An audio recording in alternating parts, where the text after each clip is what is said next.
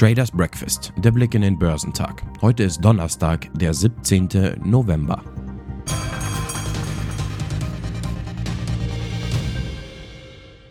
Nach der atemlosen Gewinnserie der vergangenen Woche haben die Aktienmärkte ihren Schwung vorerst verloren. Viele Anleger gönnten sich zur Wochenmitte eine Auszeit.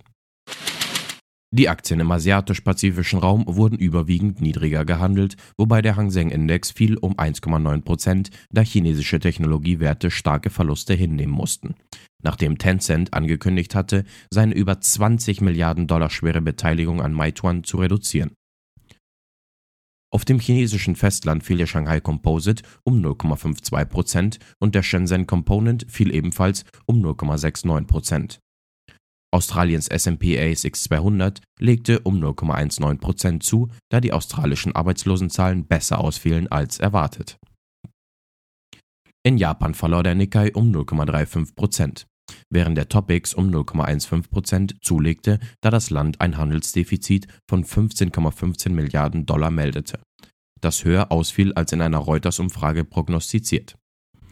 Der südkoreanische Kospi fiel nach einer verspäteten Öffnung um 1,14 Prozent. Die Aktien in den USA fielen am Mittwoch, da die Anleger die düsteren Quartalzahlen von Target, die die Einzelhandelsaktien unter Druck setzten, verkraften. Der S&P 500 beendete den Tag mit einem Minus von 0,83 Prozent bei 3.958 Punkten und der Nasdaq Composite verlor 1,54 Prozent auf 11.183 Punkte. Der Dow Jones Industrial Average kämpfte den ganzen Tag über mit der flachen Linie, beendete den Tag jedoch mit einem Minus von 39 Punkten bzw. 0,12% bei 33.553 Punkten. Die US-Konjunktur schwankte zum Ende des Jahres. Während die Einzelhandelsumsätze im Oktober überraschend stark gestiegen sind, stagniert die Industrieproduktion. Die Industrie hat im Oktober lediglich um 0,1% zugenommen nachdem es im September bereits nur einen kleinen Anstieg von 0,2 Prozent gegeben hatte. Die Einnahmen im Einzelhandel stiegen dagegen um 1,3 Prozent gegenüber dem Vormonat. Gleichzeitig scheint die hohe Inflation abzuflachen.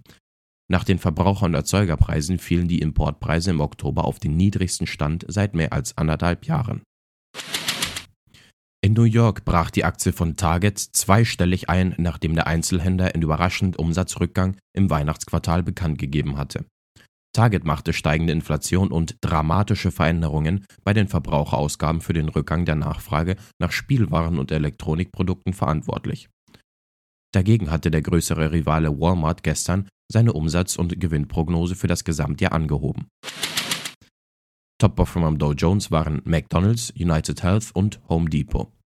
Im S&P 500 überzeugten TJX Cos, Campbell Soup und VR Barclay am meisten. Im technologielastigen NASDAQ 100 legten The Kraft Heinz Company, Excel Energy und O'Reilly Automotive die beste Performance hin. Auf dem deutschen Markt fiel der DAX um 1% zurück, was aber im Rahmen des Erwartbaren lag. Seit Anfang Oktober hatte der deutsche Leitindex über 2200 Punkte gewonnen und den höchsten Stand seit Juni erreicht. Im unsicheren globalen Umfeld lagen Gewinnmitnahmen zur Wochenmitte nah. Am Ende schloss der DAX bei 14.234 Punkten.